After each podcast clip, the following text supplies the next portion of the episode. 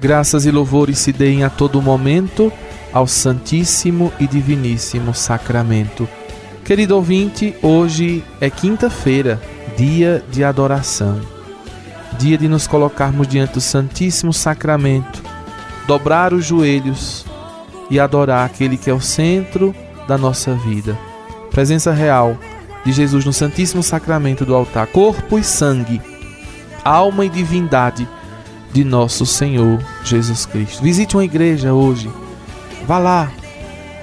Faça um momento de adoração ao Santíssimo Sacramento e você verá quantas bênçãos nosso Senhor vai derramar na sua vida. Como nós estamos no mês da Bíblia e a cada programa estamos aprendendo um pouco mais sobre os ensinamentos das Sagradas Escrituras, vamos hoje aprender sobre o significado dos números na Bíblia Sagrada. Na mentalidade dos povos antigos, os números tinham um sentido simbólico. Muitas vezes significavam qualidade e não quantidade. Os orientais não sabiam falar sem recorrer ao simbolismo dos números e dos provérbios. Assim, por exemplo, para dizer que uma pessoa era virtuosa e abençoada por Deus, a Bíblia diz que tal pessoa viveu uma grande soma de anos. Os números ímpares eram sempre mais perfeitos que os números pares.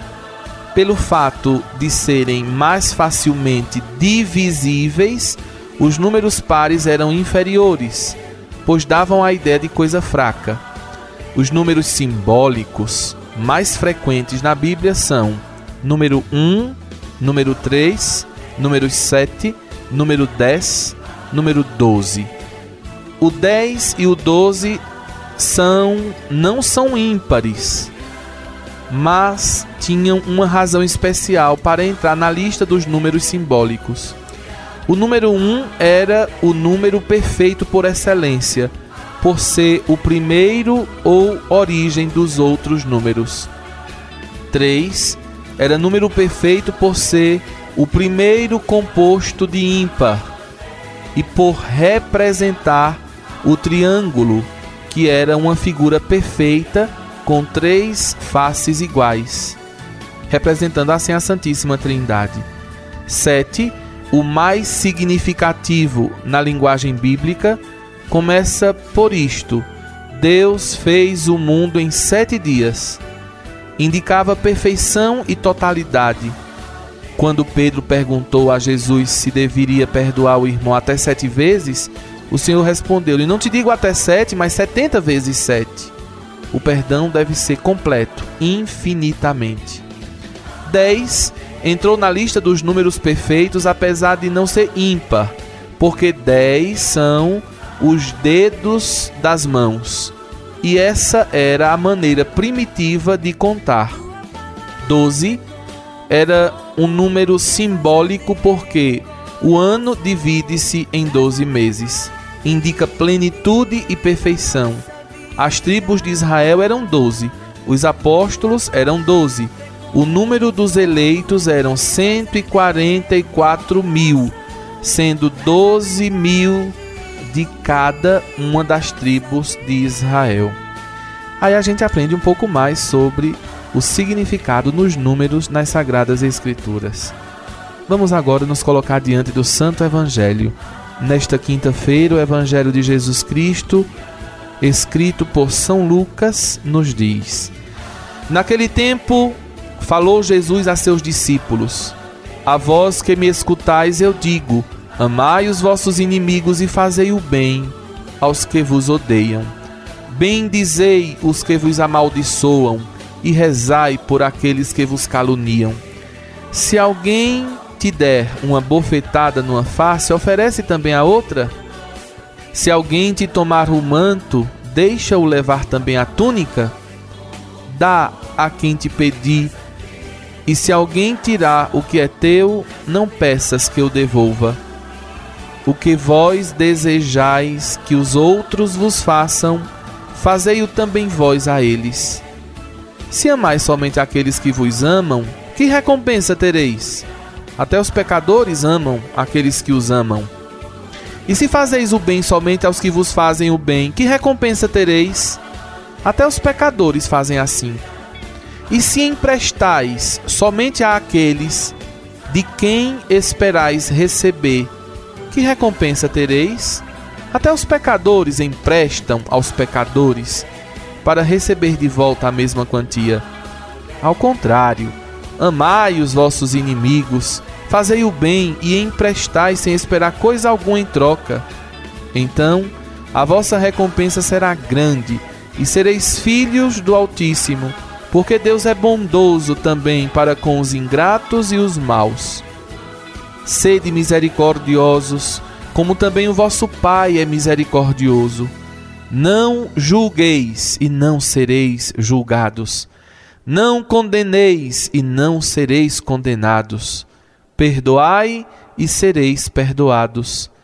Dai e vos será dado. Uma boa medida, calcada, sacudida, transbordante será colocada no vosso colo. Porque com a mesma medida com que medirdes os outros, vós também sereis medidos. Palavra da salvação. Levantarei meu olhar aos montes, de onde o auxílio virá. Deus é a força de quem tem fé, misericórdia Ele é. Quando erramos, Ele é por nós, mostra-nos o colo do seu sangue libertador.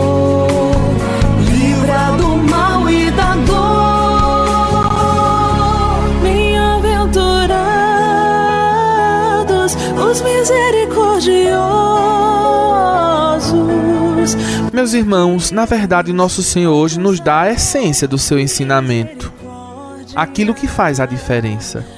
Ele nos convida a irmos além do convencional. Estas são as propostas desafiadoras que só atingem aqueles que, como pede a palavra de Deus, se vestem de sentimentos de compaixão, bondade, humildade, mansidão, paciência e que suportam uns aos outros e se perdoam mutuamente como Deus nos perdoa por seu amor e por sua misericórdia. Jesus mostra que é fácil amar aqueles que nos amam. Disso sabemos muito bem. Não exige de nós nenhum esforço. Amar os que nos amam é fácil. Porém, essa atitude não é de gratuidade Gratuidade é amar aqueles que não nos amam. O mesmo serve para as boas ações, pois se fazemos o bem somente a quem nos faz o bem, também não estamos agindo na gratuidade, mas por interesse. A diferença está em amar os que não nos amam e fazer o bem a quem nos faz o mal. Qualquer pessoa, por pior que seja, é capaz de amar desta maneira, mas somente cristãos autênticos são capazes de amar e fazer o bem, como nosso Senhor Jesus Cristo nos propõe. Foi assim que ele nos amou e nos ama. Não é por nossos merecimentos que somos amados por Deus.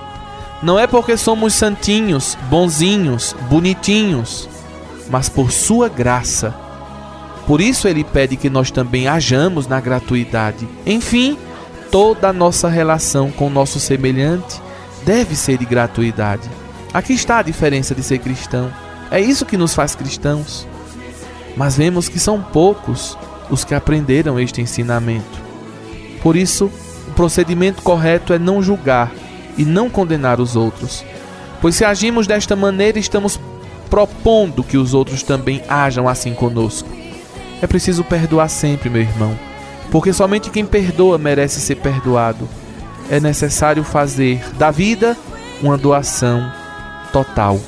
Aprendamos essa lição que nos traz o Santo Evangelho de hoje e assim seremos mais abençoados, mais felizes e faremos felizes todos aqueles que estiverem na nossa frente. Grande abraço, que Deus lhe dê essa graça de colocar em prática este ensinamento.